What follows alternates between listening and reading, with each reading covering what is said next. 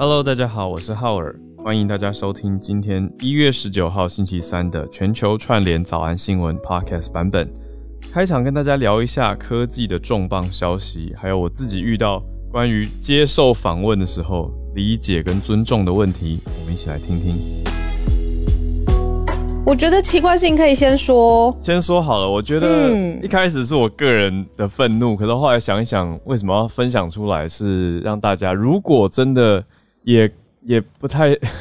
不太好的遇到这个不太好的事情，要怎么去应变？那要注意什么事情？我觉得这个经验可以跟大家分享一下。哦，嗯，这次比较特别，这次是昨天接受一家媒体的访问。嗯，我就想说，哎，媒体想要。询问我的产业翻译产业相关的意见嘛？那我就觉得我们这边的经验跟意见都可以跟大家分享，甚至我还有一些鼓励的讯息想要带出去。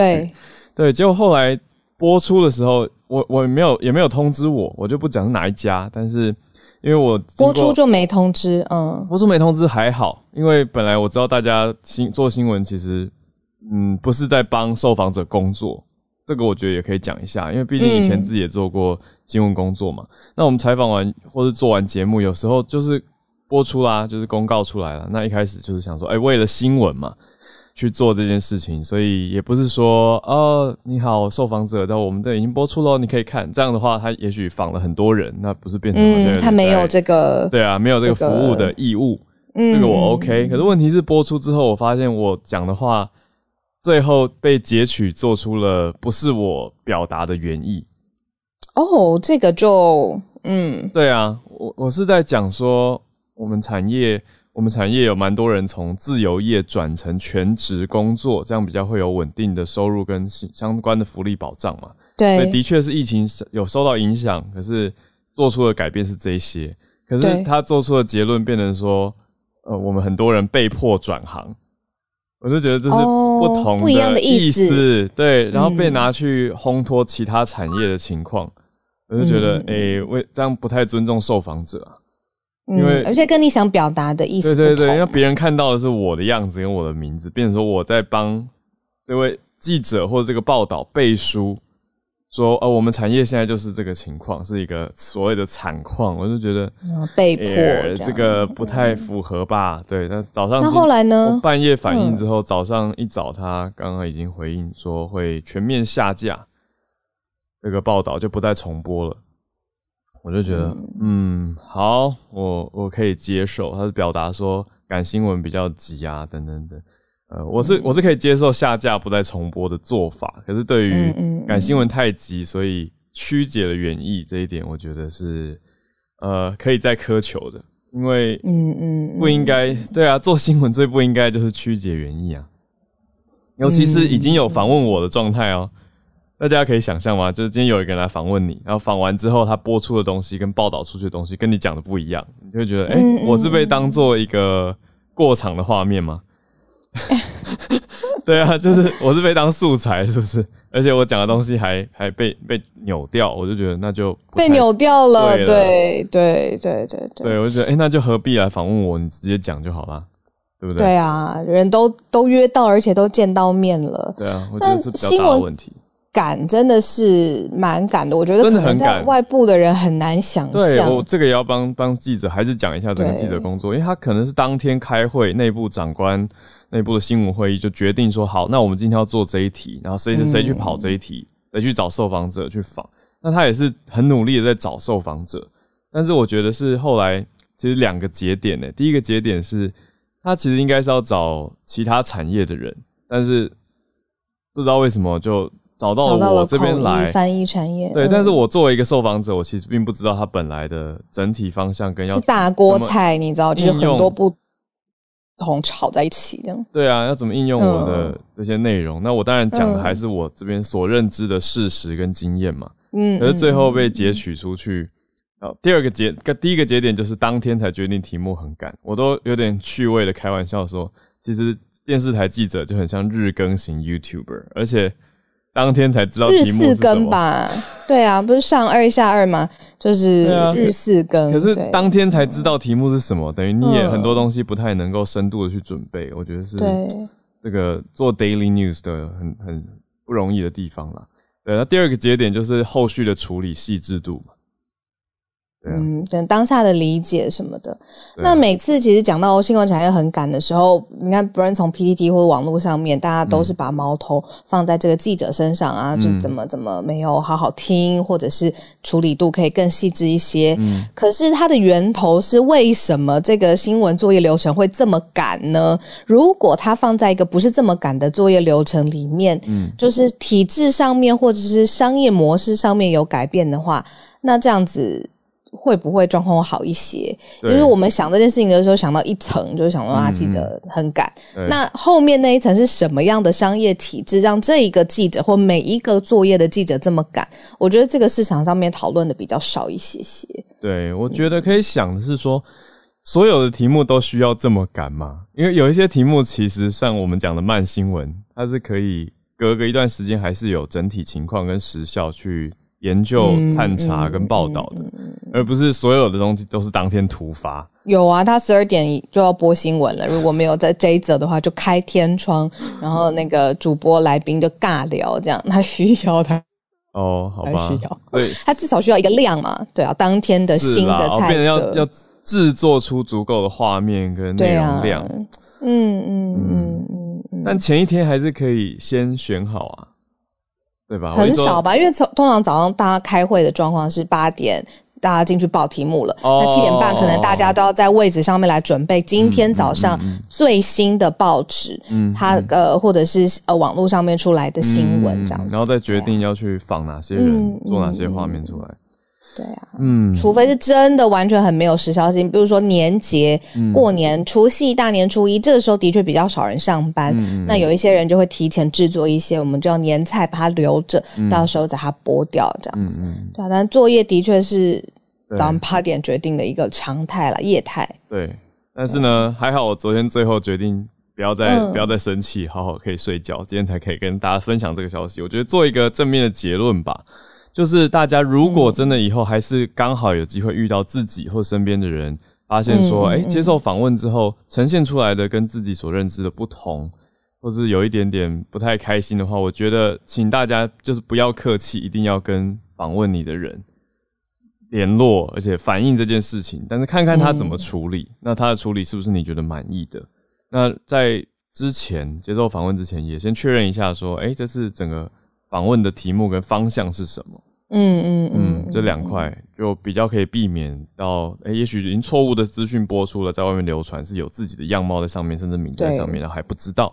对，所以我有点敏感，真的。媒体监控也是蛮重要，就是我我是自己睡前想到说，哎，今天访问好像还没看到，我就自己去找了，以后发现说，哇，理解。对啊，所以跟大家分享一下。好，那我们来关心一下科技界这个。对，新闻开始之前，我要谢谢我的好朋友 Albert，他昨天半夜吧，哦，今天早上两点钟，嗯，然后呃，给我了一一封信。这个是现在的这个 Microsoft 的 Head Santia 他自己写给这个呃呃所有的民众，呃，不是民众啦，就是来解释说，他们其实收购了这个。呃，Activision Blizzard，而且是全现金交易的 transaction，它的这个金额是六十八点七个 billion 美元。然后它呃，Active Activision Blizzard 好难念的，one of the biggest largest gaming publisher worldwide across across 很多不同的这个 section。那这个就是在科技上面非常非常大的社群上面的一个消息，这样子。对，呃，那一般中文是叫做动视暴雪。暴雪，嗯，我都简称它是，就是好像暴雪比较简单，对不对？呃，是不是动视后来后来也有跟暴雪有合呃合并啊？因为过去就只有 Blizzard 这家公司以前就是叫暴雪而已，可是后来才有了这个动视暴雪，使它变全名。英台币合约一点九兆，然后我们制作人有说，其实过去呃被收购之前，这间公司它的负面的评论是蛮多的，例如说。这个工作环境可能不太友善，骚扰女性，或者是工作环境不平等、不平等的情况案例蛮多的这样子。对，这个是在科技上面一个大的收购的消息。那未来可能就是收购之后，在游戏上面，不论是云端啊、个人电脑啊、手机，甚至是未来以后元宇宙，其实都有很多的发展的方向嘛。对，那这个对游戏整个战略的布局，现在这是一个新的题材。嗯，白话文来讲一下，因为不是大家都知道暴雪这家公司，暴雪公这家公司几年前比较有名的是一个叫魔兽魔兽世界。对的，这个公司，但是，嗯，我觉得白话文来说，就是很大的科技公司微软，它买下了非常大的游戏公司，那这个在整个产业变动跟布局上，大家就可想而知，精彩可期。而且微软自己有 Xbox 等等这些平台啊，或者游游戏业，他们也不是刚涉足，刚涉足了，对，所以现在很有可能，就像小鹿在在在刚刚播报到很多专家在观看的点。就是哎，是不是在为元宇宙布局？那接下来微软想要做什么？是想要再重新翻回龙头的地位吗？那我们就来看看它是怎么运用这次这么高额的一个收购，一点九兆台币的收购。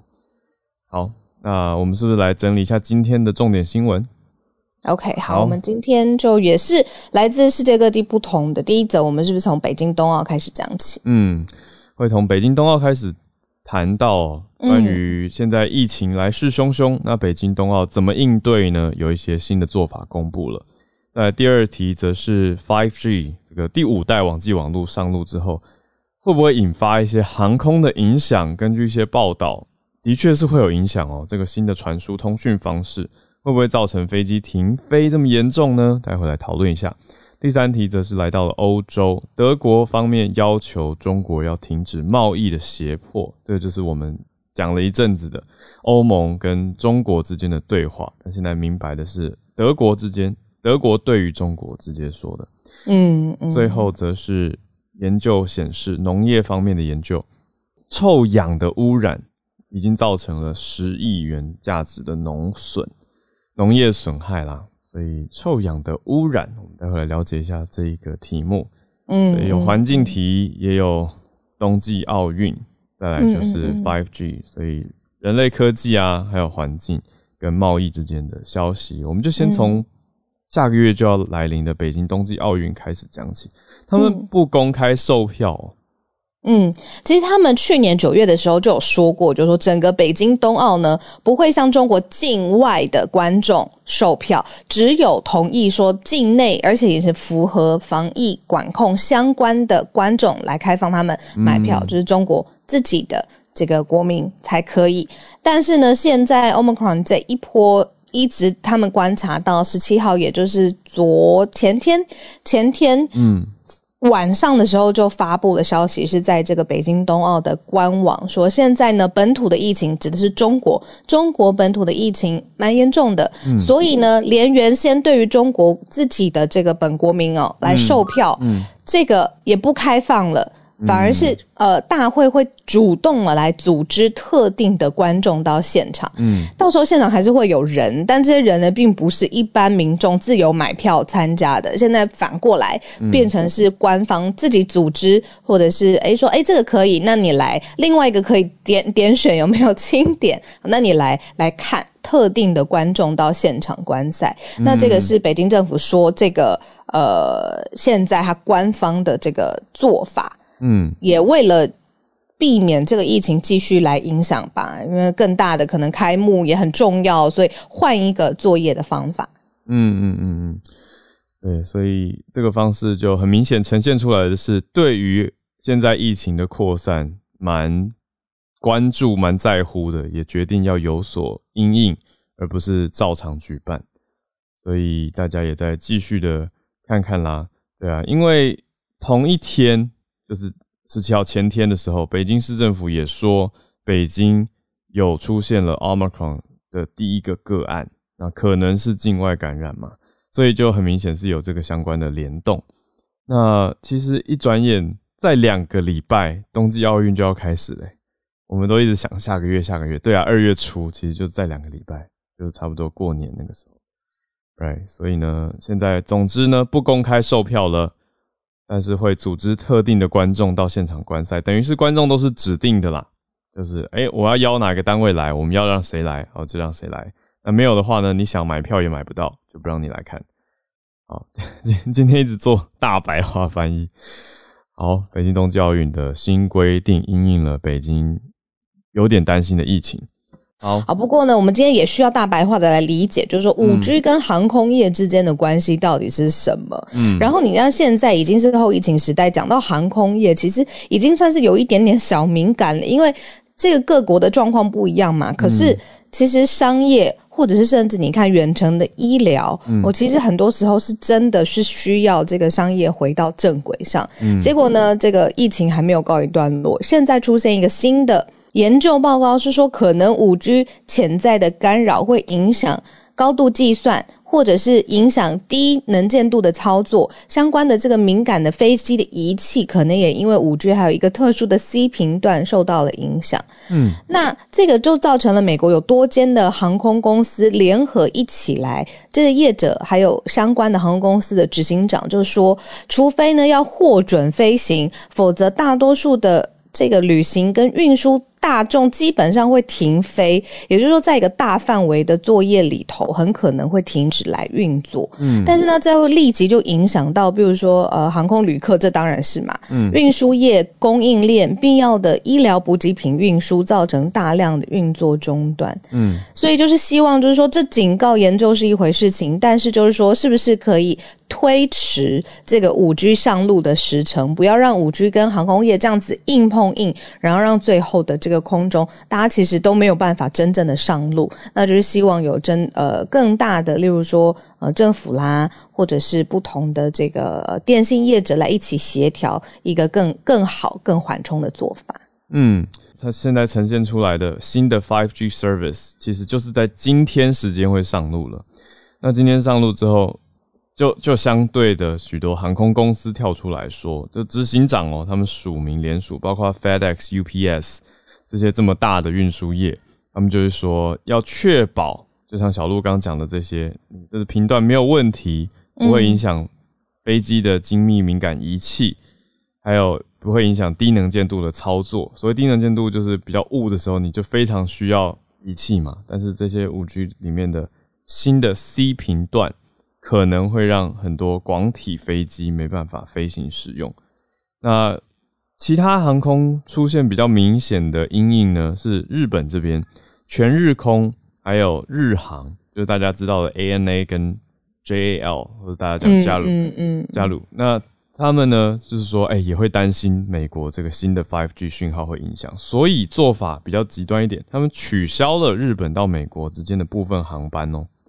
所以美国这边的航联邦航空总署，还有很多家的航空公司也已经先提出来了。嗯嗯嗯嗯，第三题，哎，这个讲到刚好笑。我朋友之前有看到，他是美国人，是美国在美国教书，然后他非常非常年轻哦。然后虽然是在教金融相关的，但是他对台湾的政治地位、国际上面的政治地位很很关心。然后他就他就因为台湾跟立陶宛之间的关系，写了一封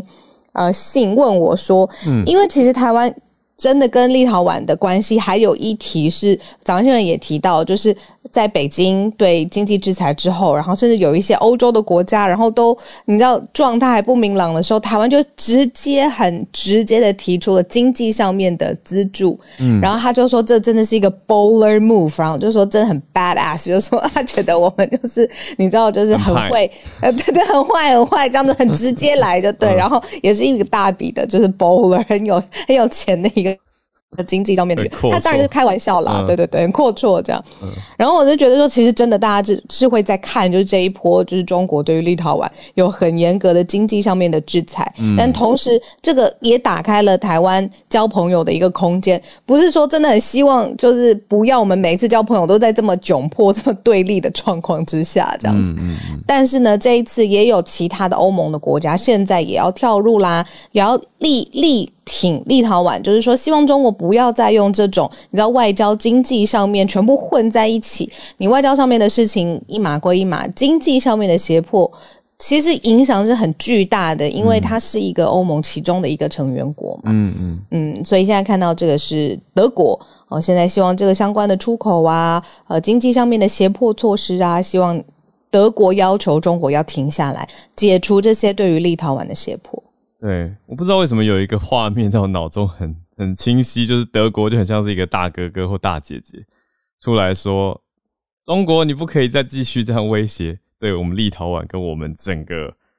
欧盟，像是一个帮派的感觉，来用贸易胁迫的措施哦。”就跳出来嘛，因为德国这几年的确蛮鲜明的，在欧盟当中有领导跟话语权的地位，所以呢，综合来说，立陶宛跟德国这些欧盟的成员国企业，其实持续都有在抱怨中国对于中国的出口，就是欧盟要出口到中国的时候，受到了中国的阻挠。那现在德国政府就直接出来说，中国你要解除对于立陶宛、对于欧盟的。胁迫，好，那这算算慢新闻的后续延伸了啦。因为之前就有讲到说，中国因为针对立陶宛对于台湾代表处这个词 （Taiwanese Representative Office in Lithuania） 有很有意见嘛，就开始了一系列的制裁，还延伸嘛，还延伸到说，哎，既然你立陶宛好像不怕，那我们就延伸说，那你出口出去的零件，我们也要一起抵制，这种方式去延伸。但是德国现在就很明白的出来说，德国的外交部发言人他叫做伯格 （Christopher Berger），他就说中国要解除对于欧盟跟立陶宛的所有正式跟非正式的胁迫措施啊，这个说法其实蛮有意思的哦。他用的是正式和非正式的胁迫，意思是台面下还有一些我们看不到的吗？那欧盟的执委会现在也在看，说中国的这些胁迫措施到底有没有符合 WTO 的规范，世界贸易组织。那外中国呃德国外交发言人伯格他就说，德国认为每一个世贸的成员国都应该要遵守承诺啊。那中国当然也是 WTO member，所以也应该要遵守才是。好，所以现在提出了这样子的想法，那我们就再继续看看吧。因为像欧盟这边还有观察到、了解到，说中国的海关就不再处理立陶宛进口的产品了，就很直接啊。对啊，你进飞进来，那就不处理，放在那边，嗯，就让你进过不了海关。嗯，对啊，就挡住了嘛。那另外也阻挡了立陶使用立陶宛零组件的欧盟企业产品，嗯嗯，就直接放在中国的港口，那就一直在堆堆叠增加当中。那就来看接下来中国怎么接招了吧。嗯嗯嗯，我猜一大国他做了一个决定，又因为其他国家抗议，然后又收回来，应该不太可能。不太可能。对，但是会不会有其他的做法缓和一下？可以来观察。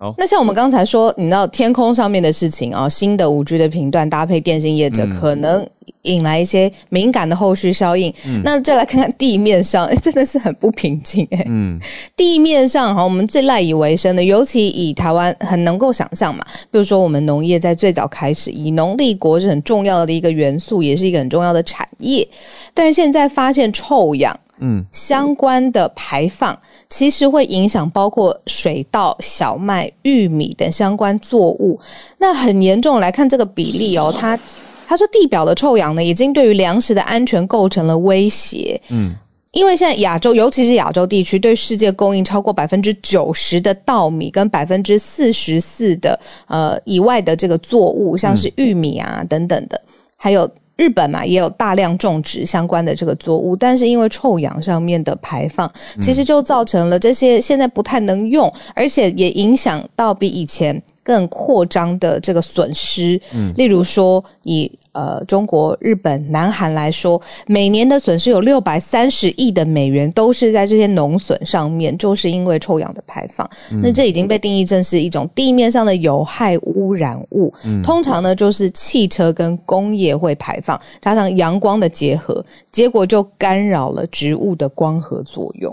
这是叶老师的这个手背范围。没错，没错。我是想到说，我们不是有时候会讲臭氧杀菌吗？或者有一些机器用的原理的确是臭氧机器，对，那臭氧，但是你菌杀掉太多，而且尤其是这边讲到说跟阳光结合，还有光还有化学的反应，就会干扰到植物的光合作用跟生长。不是直接说臭氧好或不好，而是它的应用还有跟周遭环境结合的应对状态要多多注意了。那现在可以明显看到这种污染型的，你说汽车跟工业排放的。影响到农业，那这个就要想办法再去应对跟控制啦。因为其实也是有学者在努力的。学者有一位研究者哦，他是日本东京大学的名誉教授，叫做小林和彦，他就说北美跟欧洲的空气污染控制有成功降低臭氧的水水呃空气中的浓度跟水准。所以他认为说，哎，这个技术啊，还有研究啊，应该要延伸到东亚跟南亚。我就觉得，嗯，这就是科学应用很可以明白使用的地方。也希望有后续的慢新闻追踪。嗯，叶老师 靠你了，还有大家一起来关注这个相关的题目哦，就是水稻啊，不得了，对对啊，因为这就是民民生跟对呀，没错没错，对，已经超越经济的层面了，就是大家有没有东西吃。还有主要粮食啊，而且那种臭氧跟我们日常生活当中碰触到的臭氧，我猜有一些细致上面的差别。那应该是大量的，比如说工业嘛，或者是汽车呃厂商，嗯，它排放的。对啊，待会听听看叶老师。对啊，最后我补充一个早安英文好了，有两个听起来大家会觉得哎，中文都一样很像的词汇，一个叫做 food security，一个叫做 food safety。哦，它差别在哪？嗯，一个叫做粮食安全，一个叫做食品安全，这样大家就比较听得出差异了吧？懂懂懂。因为 food security 指的是说我们的粮食安全都有固定的粮食、稻米啊等等主食供应，像是这一则影响到的就是 food security，就是它的到底我们有没有办法 secure，有没有办法确保我们有这些粮食？我觉得你翻成粮食确保好像也蛮好理解的。对，所以这这次影响到的是所谓的粮食安全，但是一般你说如果吃东西不干净，食物中毒，那个就叫做 food safety 哦，食品安全。所以稍微辨析一下这两个词汇给大家，我觉得蛮实用的。那通常比较专业的场合才会去谈 food security，像是我们这种在讲到国际上啊，还有全球规模的跟国家等级的粮食安全供应的时候，就会用到这个词。那一般大家吃什么营养午餐啊？这些是偏向对食物的安全、食品卫生。好，时间来到八点半。那今天我会早一点点走，但是我想先呃听完好朋友 Albert 他讲的这个科技上面的收购案的细节。那我们同时也欢迎各方各面的朋友，像我看到叶老师举手很开心，还可以继续举手跟我们一起来分享。那时间我是不是就邀请 Albert 跟我们聊一下这个收购案？这个 deal 本身是六百八十七亿美金的全现金的案子，那相较于本身它的溢价的话，是高于了上星期五就是暴雪它股价的高于百分之四十五这样。嗯，哦，高蛮多。对，那当然会有人会质疑说，为什么会就是出这么高的一个溢价来进行这个全呃这个交易呢？嗯，呃，如果从我们今天公司大佬的一一大早的 presentation 的话。目前在二零呃，目前的话，全世界大概有呃三十亿的 player。我们预估在二零三零年的时候，这个数字会达到四点五啊 billion，所以呢四十五亿。那等于说，这个玩游戏的人口会持续的增加，尤其是过去的两年的话，我们可以看到说，整个因为疫情的关系，其实游戏的这个人口是持续的一直成长这样子。那对于呃微软来讲，好了，我们过去呃，如果你看过去的整个收购案的话，包含比如说 Minecraft，然后 LinkedIn，然后 GitHub，嗯，它都是从一个 community 的角度来进行收购的一个呃决定。所以，譬如说 Minecraft，它也是一个玩家的一个角度嘛。然后领英的话就是 professional 的一个 community，然后 GitHub 是一个 developer community。那那在这个暴雪这个收购的话，它就是一个 player 的 community，玩家的，那是一个玩家的一个 community。那这次收购完毕之后的话，会让微软在 gaming 的角色一要变成第三名，仅次于腾讯，还有 Sony。那这个其实会也会让呃为微软本身的 content 来讲，还有甚至云端，还有在 player community 这这三块。会增加很多的一个 attraction，还有动效的部分。嗯嗯那尤其是 Xbox 一直最近一直有在推 Game Pass，那就是所以你就是透过你的手机可以去就是呃 online streaming 去玩这些游戏。那这些的话，透过了对透过了就是这个 equity 的话，我们可以让呃，暴雪它相关的一些 franchise 可以去更多的就是整合在呃手机上进行，而且过去微软其实并没有手机上面的一个 access。我们呃之前的投资的话，其实在手机这块是很大的一个失败的，所以透过了这一个的呃这个的 N A D O 的话，会让我们在手机的 content 还有 engagement 会大大的提升。还有就是在云端的应用的部分也是会提升。那 Satya 其实一大早在 presentation 里面有提到说，我们不认为说 Metaverse 有一个 centralized 的一个呃 platform，我们会认为说未来的 Metaverse 会有好多个 Metaverse，然后有不同的 Metaverse，就是看它的 platform，看它的 concept 这样。嗯嗯嗯。对，这个大概这个是大概吧。你今天早上有起来听他的 webcast 哦？当然没有啊，那你 没有 看 Afterwards 这个 deal，好好 理解理解。六点不可能啊！哦，他这么早哦，好早。他们是六 AM 吗？可能是要跟要跟美国的那个呃美东的那个股票的开盘吧。开盘时间哦，你们是那边是九点嘛。对，理解。谢谢你。Albert 是我在呃大学就认识的朋友，然后呃现在在微软服务非常非常久了，所以他才刚说我们大佬，或是我们之前，对对对对对对对，带来一些交易的细节，谢谢你。然后他现在在他去健身房路上，所以才会看到这个路路边有一些自然声音这样子。对啊，谢谢 Albert，谢谢 Albert。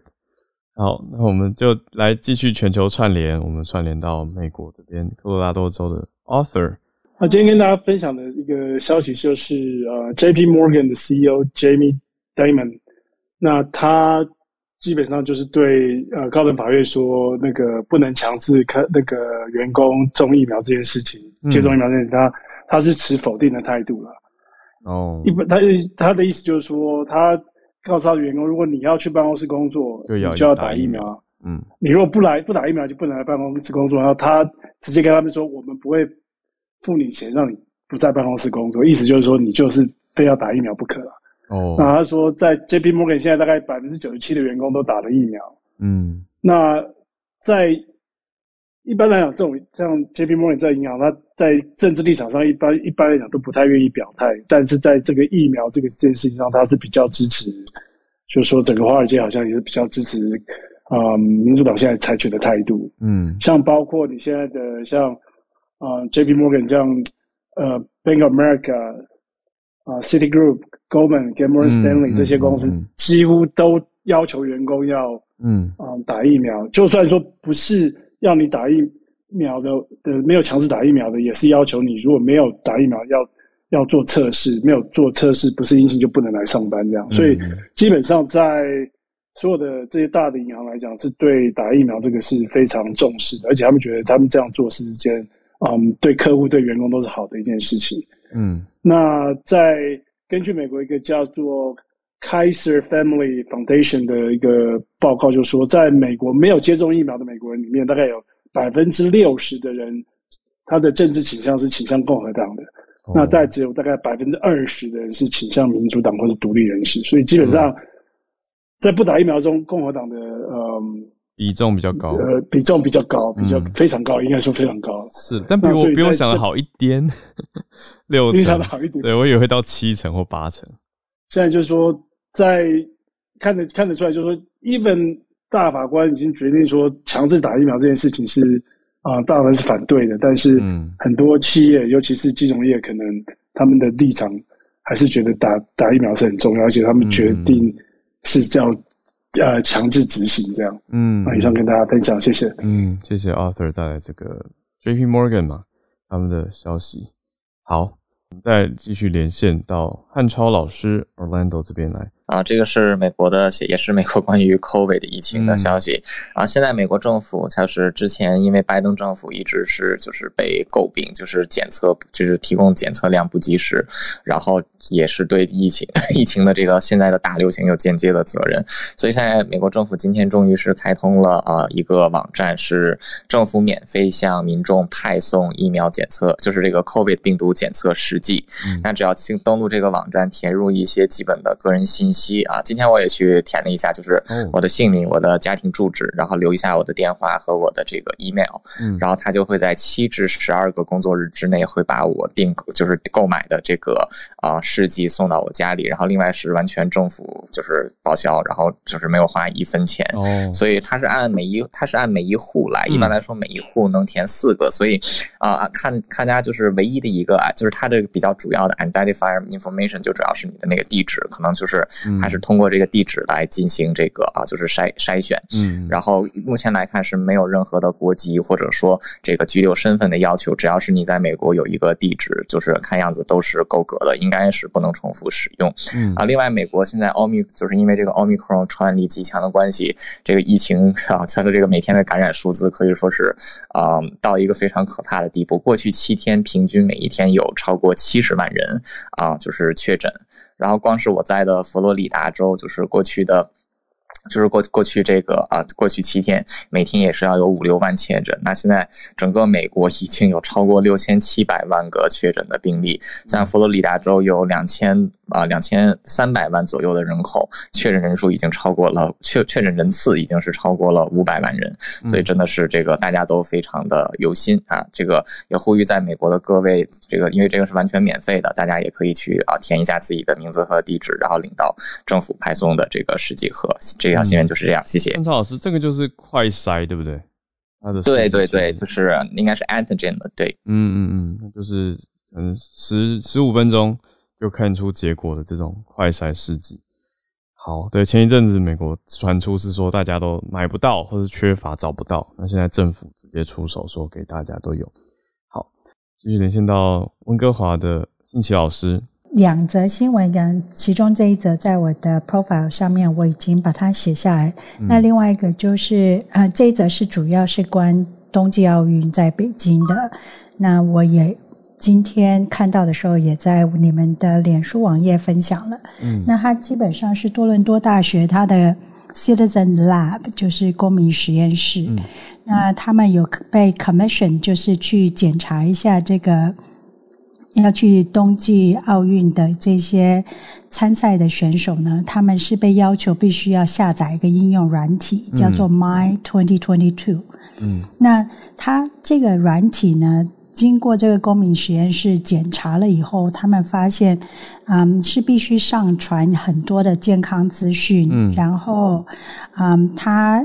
官方是说可以。让就是参与者彼此去做一些 texting 啊，嗯，然后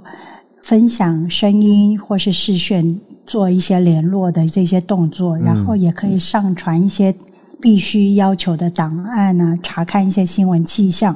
但是研究发现，就是说这个应用软体的。有很多运动选手的个资会被盗用，就是说它的 security 的疑虑非常的高，而且它的背后有一个内建，有总共两千四百二十二个关键敏感字，嗯，那就是可以就是说找到是不是呃运动选手或是使用这个。应用软体的人是不是有用一些这些关键敏感字？嗯，那虽然说目前这些字语的侦测功能是关闭的，但是。嗯，公民实验室就是说建议，就是把这个报告呈现给就是要去参加冬奥的选手，就是说这个你们可能必须要考量一下，对，要知道。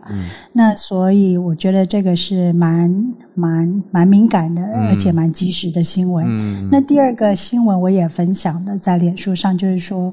嗯嗯。中国说，他们怀疑他们的北京第一个 Omicron 是因为有一封从加拿大寄去美啊寄去中国的信里面残留的病毒。那这个其实是非常的，我们等一下可以问一下问一下孔医师了。这是非常的不可能的，对，所以就是好，好像就是又要继续加加罪给。加拿大就对了，嗯，这个我们等一下听听看，医师来分析可能性。对对，嗯嗯，好，以上，谢谢信奇老师。那我们再继续连线到花莲的叶老师。啊，我刚刚看了一下，就是你们那个提到的这个农，嗯，对对对，臭氧的问题。那那个因为那篇 paper 是那篇论文是那个刊登在这个呃所谓的那个自然系列哈，就是最早的这个期刊就是叫做 Nature，嗯，但是后来这个 Nature 就有很多的 spin off，嗯，那这个是在所谓的 Nature Food。就是我不知道中文要怎么翻译，可能叫自然食物，食物那个期刊。那他们对，那他其实是用，就是说他其实是那个在中国、韩国跟日本挑了三千多个地方来监测，然后就是让他们让这些小麦啦、那个稻米、玉米接触到不同浓度的臭氧，然后再建立模型去预测。那他们预测的其实不只是十亿啦，他们估这估算的话，大概是六百三十亿的美元的那个农损。嗯，那当然就是说臭氧为什么会这么严重哈？主要是因为说呢，臭氧它那个就是在嗯进入生物体内以后，它可以很迅速的转化成为所谓的这个 superoxide，就是那个超氧基。嗯，就是。用那个写起来就是 O two，然后上面一个负号，就是说带一个那个负电的这个的这个氧气。那这个超氧机的话呢，它会让这个不饱和脂肪酸氧化。那这样子的话，对细胞的损害很大，因为我们的细胞膜表面，嗯，我们的细胞膜本来就是由这个脂肪构成的，而且上面其实。也有不少的这个不饱和脂肪酸，所以这么一来的话，它就会造成这个就是细胞那个严重的损伤。那当然就说进入细胞以后，它还可以再进一步的去攻击细胞里面的像立腺体啦，或者是那个叶绿体啦等等。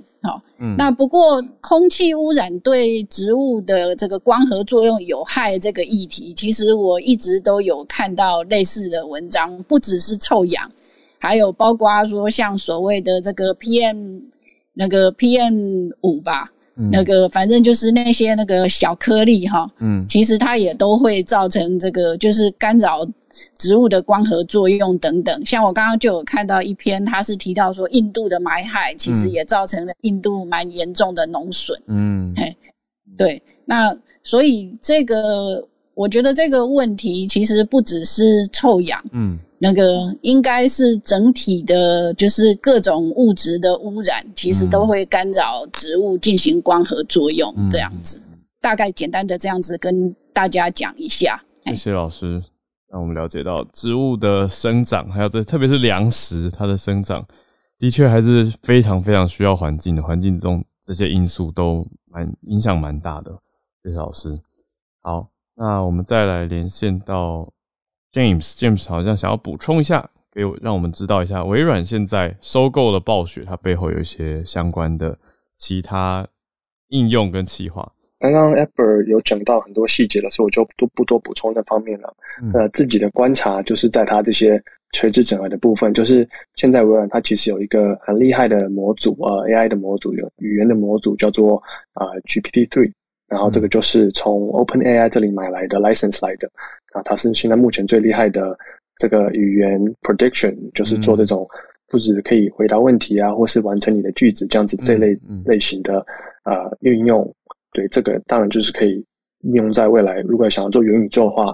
啊，这种 NPC 方面的对话啊，或是呃问答之类的，都可以做得到，就觉得蛮期待的在这方面。然后除此之外呢，他们其实啊有一个啊 Microsoft 的 Azure Cloud，他们这个云端科技也是非常厉害的。所以相比这个脸书或是呃 Meta，他们啊其实在云端科技方面没有这么的厉害，因为毕竟 Microsoft Azure 是有给啊第三方。工作者这些来来来应用的，来来使用的，所以说呢，在成熟度上面也是比较够的。所以说呢，在这方面来说，啊，我觉得这方面看蛮看好微软，如果要从宇宙这方面来前进。然后最后一个补充的就是 Microsoft 它有他们的这个呃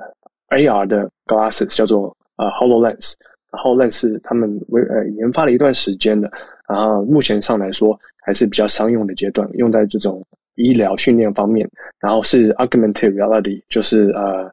，AR，中文不知道怎么解释，不过就是以对对对，是扩增实境的部分。嗯，然后这当然就是一定可以应用在元宇宙上面。如果未来要朝这方面发展，所以他们在硬体、软体，还有服务端，还有这整个 infrastructure 都有布局。所以我是觉得说，呃，有有点惊讶，不过也也也也不是说一个非常不合理的局那这个这个收购，我我就是就是蛮看好的。目前上来说，嗯，然后就是再继续看下去，它未来的发展，对。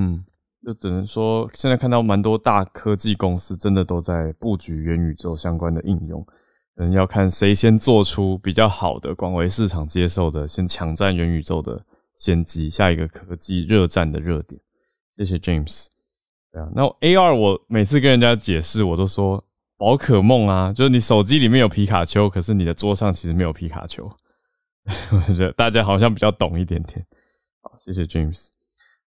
那再来是跟 Charlotte 连线。今天 要跟大家分享一个比较轻松的新闻，呃，可是跟跟这个元宇宙或是 Multiverse 有点相关的，就是呃，大家可以看到我的头像是那个汤姆克鲁斯的头像。然后现在 Hollywood 最新的新闻是，呃，Tom Cruise 要来演钢铁人，但是是在另外一个宇宙哦。那 对，所以呃，他。它其实里面大家可以看我的这 bio 里面，我觉得它里面有一段话，它这个有一个早安英文那个 spoiler alert 哈，他就说这个最新的蜘蛛人哦，Spiderman，我不知道大家看过了没，就是这个 No Way Home，嗯哼，嗯，里面其实就已经有 Doctor Strange，然后还有。呃，我我不知道是不是大家看过，我很怕会爆，就是爆雷这样。但就是原则上就是有非常多的宇宙这样，然后也有非常多的人物的重叠。嗯，那刚刚大家正好在讲这个元宇宙，就是每个产业在衔接的时候，其实啊，这个娱乐产业跟电影业也是很大幅度的要有大幅度的应用。那其中我相信，呃，目前最大幅度应用的是漫威。嗯，他这些所有的呃这些英雄 hero，就是完全就是已经。呃，我我必须承认，作为一个老人，我去看这个，我我本来非常喜欢 Spider-Man，但是最近的 Spider-Man 我真的觉得看的太 complicated，哦，就是很多不同，真的非常的复杂，不同宇宙的事情是，然后他会跳出很多重复的人，但我我为了怕暴雷，所以我没有办法讲。但是呃，最新的就是呃，大家在讨论哦，网络上也掀起一篇讨论，就是说大家觉得这个嗯，Tom Cruise。适不适合来演这个钢铁人呢？因为其实呃有一个比较呃特殊的点，我其实是看新闻才知道，是说本来他是比小劳勃道尼被更早被查询要主演最原始的钢铁人，但当年他拒绝了，他觉得因为那个时候 Hero 还不是那么红，然后他有一个比较持续的 Mission Impossible 的系列，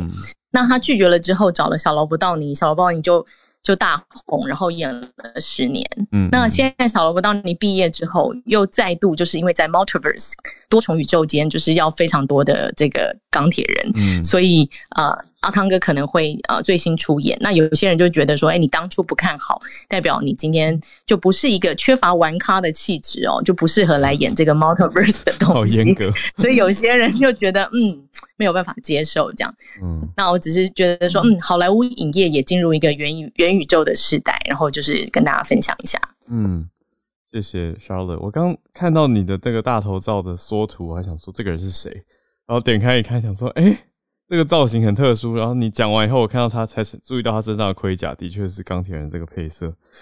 嗯，这个是大家自己呃拼，就是怎么讲，网友就是网友他们对网友绘绘图出来的，不是真实的，对，不是真实的电影。可以理解，对，就大家开始有这个想象图出现了，对，但是的确还是会蛮好奇，说，哎，阿汤哥演的钢铁人会是什么样呢？好，那我们就再来看看咯。好，那小小回应一下，就是现在很多的嗯电影公司或者是影视作品都在玩所谓的 IP 化，而且是自己家的 IP 之间会互相串联，就变成说你如果没有看过前传或者以前旧的作品里面的一些角色的故事，你在看新作品的时候就会不懂，那借此用这个方式要大家去把前面的作品也都补上，那变成形成一个自己的宇宙，就是大家讲的漫威宇宙，我觉得就在。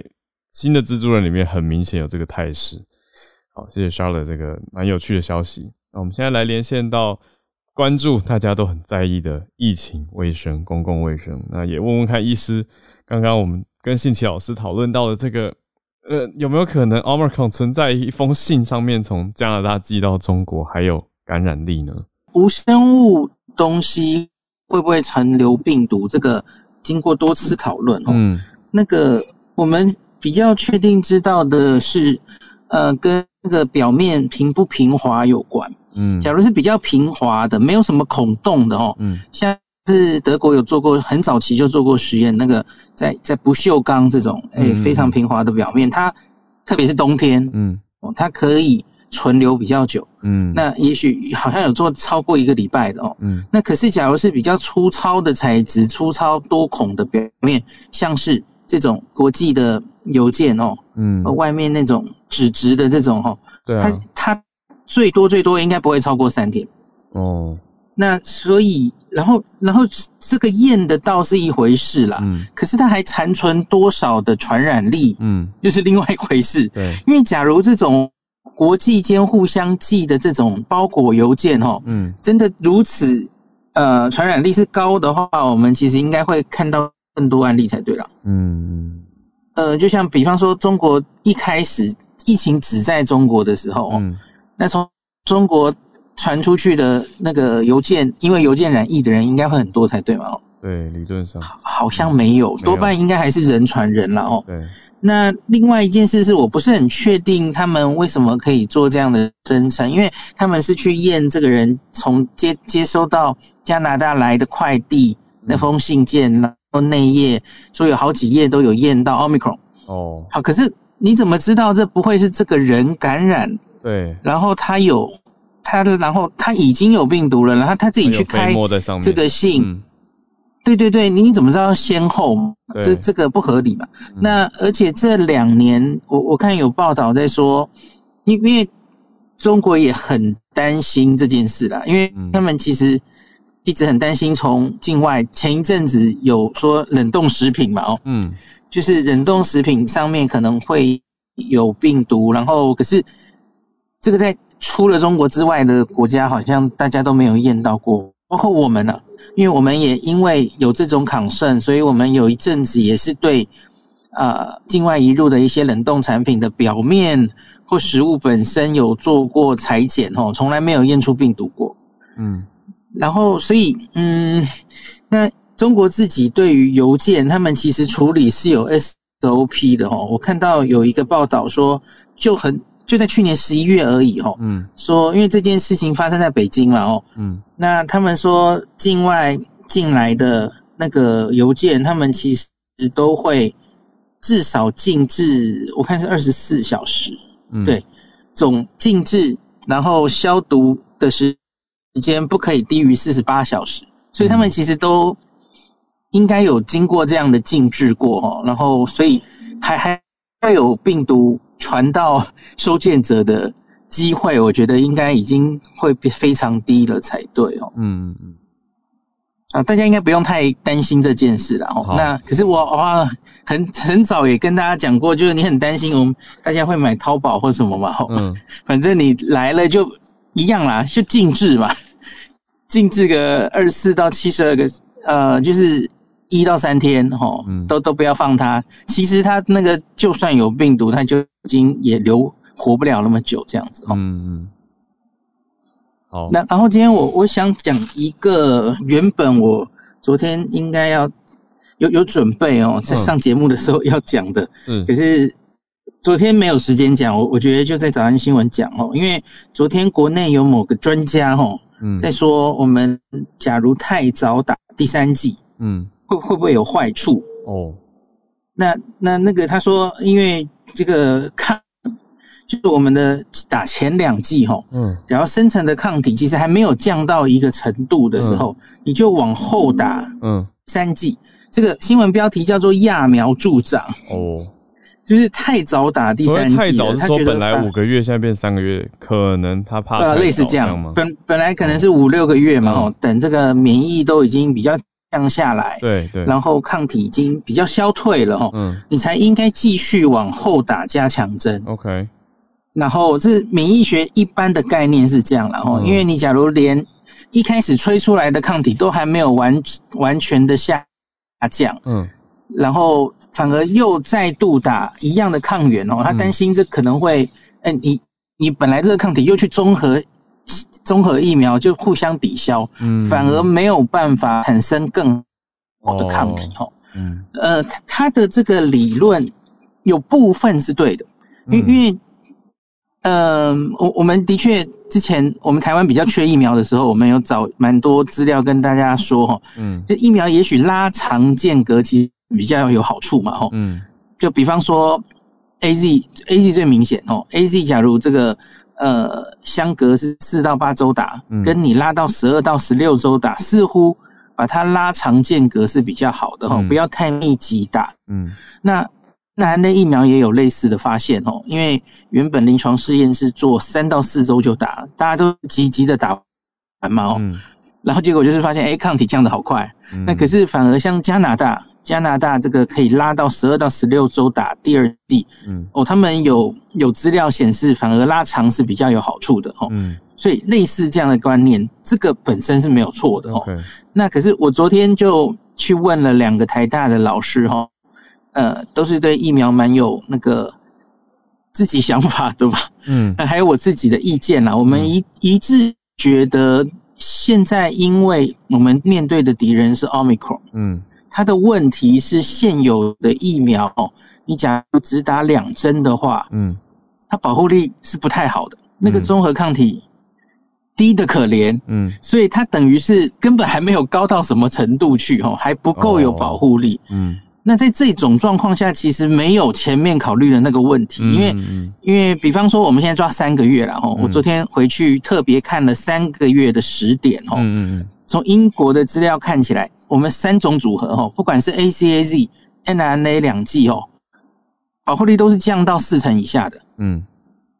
在三十三十上下，嗯，那那个时候综合抗体一定是。非常非常低的，因为针对 Omicron 本来综合抗体就不够高，嗯，然后它经过了三个月又又降到更低哦，嗯，那所以它其实等于还是，比方说我们 B 型肝炎的疫苗，本来小时候啊，我们就要打好几剂啊，嗯，因为它只打一剂效果不好，所以因此你本来就是要在几个月的时间内给它好几剂，然后让免疫针对它的免疫会比较好，所以我们一致觉得这个。应该是没有打得太早，然后有他担心的这种问题，揠苗助长的问题哦。嗯，那就像黄立明老师，其实早在一个月前吧，比现在一个月前，因为英国初步资料出来的时候，嗯，就看到，呃，不是英国，对不起，是世界各国的实验室都做出来，对 Omicron，我们现在的疫苗实在综合抗体会下降二十到四十倍哦，嗯，实在是非常效果不好的时候。黄立明老师其实就有说过了哈，黄立明老师，我觉得他应该是台湾伸手指，也许五只手指之内最了解疫苗的人哦。嗯，他他那时候就说过了，他说其实看这个资料的话，我们三针也许一个月就可以打了，嗯，根本不需要等到五五到六个月，因为状况已经完全不一样了。嗯，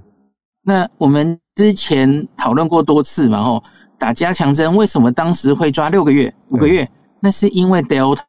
嗯，那是 Delta 的资料啊。哦，曾经疫苗会非常有效，哎，可是你到五六个月，甚至更之后，哎，抗体就会 waning，嗯，就就掉下来，嗯，所以我们才要再打疫苗。可是 Omicron 是从来就不够好，嗯，所以状况已经完全不一样了。所以，假如只有现有这个疫苗可以用。你看黄立明老师，甚至他根本没有在担心什么揠苗助长的问题，你根本还没长大，完全没有长大，所以他他甚至觉得第三季其实是相隔一个月就可以继续往下打了。哦，就如同我们现在对于免疫力比较不好的族群，嗯，因为因为他跟我们要打两针哦，保护力不够好，抗体不够高，所以这种人其实也。本来就没有推荐五六个月还要再打一次哈，嗯，就就是相隔一个月就可以继续往第三针去打，嗯，那所以就是基本上昨天可能有一些节目有一些媒体有引述这位专家的意见哈，哦，掰了位这这位专家到现在还没有放弃推广伊维菌素哈，哦，大家就大概知道是什么意思了哈，那所以就跟他。我很怕，因为那个那个媒体的受众非常多老人家，所以我觉得很多老人家看到这个哦，不敢去打第三季。嗯，对，不敢去打第三季，我觉得就太可惜了，因为我们现在最需要第三季来加强防住院重症效果的，其实是老人家。嗯，那我觉得年轻人强哦，努力的强，可是好像其实这老人家才是最重要的这样子。嗯嗯。但是这个大家要帮忙注意一下自己家的长辈的观念，是不是默默受到相关报道的影响？呃，我觉得那再补一个好了，因为很多很多我看到有人在说，哎，美国现在也第三季还是抓呃五个月吧？美国最近说成五个月了，原来一直是说六个月哦。嗯。那有一些国家，比方说六个月，然后说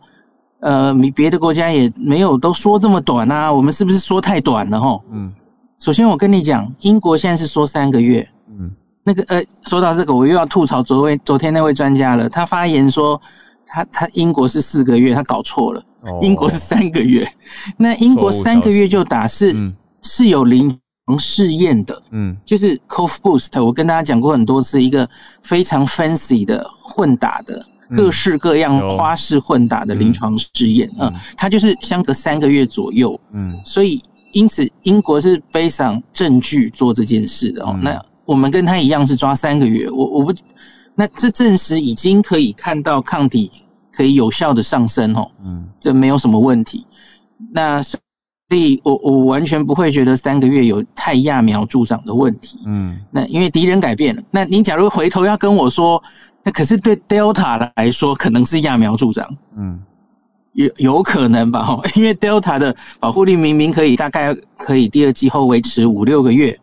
好，你提早三个月就打了哦，哎，那对 Delta 的保护力，哎，那就可能没有打相隔六个月的人好，嗯，好的，好，现可是现在没有人关心这件事，Delta 已经要消失了，嗯，所以我们的敌人已经完全变了哦，所以真的就是做法会完全不同，嗯。那就跟大家补充到这里。今天有没有小飞机问题？今天没有收到小飞机问题，但非常谢谢医师。我觉得这样这样很清楚啊，尤其是大家就知道很大的重点是打完三剂来防 Omicron 是现在的重中之重，而不是还在去关心说啊，那你这样子呃防护力整个掉下来啊什么？那是以前 Delta 时代的然后。最最后补一句了哈，因为就是这个是我们经过我们。的 ACIP 专家委员会最后一次讨论其实是一致通过，完全没有异议哦。我有去问过，嗯嗯，因为就是我我我有去问，哎，因为大概十二月中的时候第一次讨论要不要也提早的时候，其实有一些专家有一些意见嘛，哦，所以所以我有去问那个 ACIP 的委员，哎，那最后一次我们提早到三个月打十二周啦，嗯，精确来说是十二周，嗯，啊，有没有老师们有什么意见？没有。一致通过，嗯，这些专家不是笨蛋，所以他们假如真的担心什么啊揠苗助长的问题，一定会有异议的啦哦，嗯，那可是完全没有哦，但是恐惧的散播是很容易的，哎，真的真的不好了，真的不好，对，但是大家就一起来注意啦，协防这个误导性的消息来影响到长辈的健康，我觉得那其实影响是非常大的。大家一起来注意啊，一起来守护我们的长辈的健康，还有大家一起整个社会的健康。谢谢医师，那也谢谢今天所有一起串联的朋友们，感谢你的收听。如果有任何想要告诉我们的消息，或者是想要跟我们分享的意见跟想法，可以透过各种管道留言给我们。也谢谢大家对我们节目的支持，欢迎大家喜欢我们节目、认同我们慢新闻的精神的话呢，也来订阅。还有刷五颗星的评论鼓励支持我们，也可以分享给你的亲朋好友，大家一起来听喽。还可以小额赞助，请我跟小鹿喝杯咖啡。如果也想要分享任何消息的话，在节目里面，life 当然是欢迎你来举手的。如果还是有点害羞，可以到我们脸书的社团跟大家来分享讨论啦。我们明天继续串联，大家拜拜。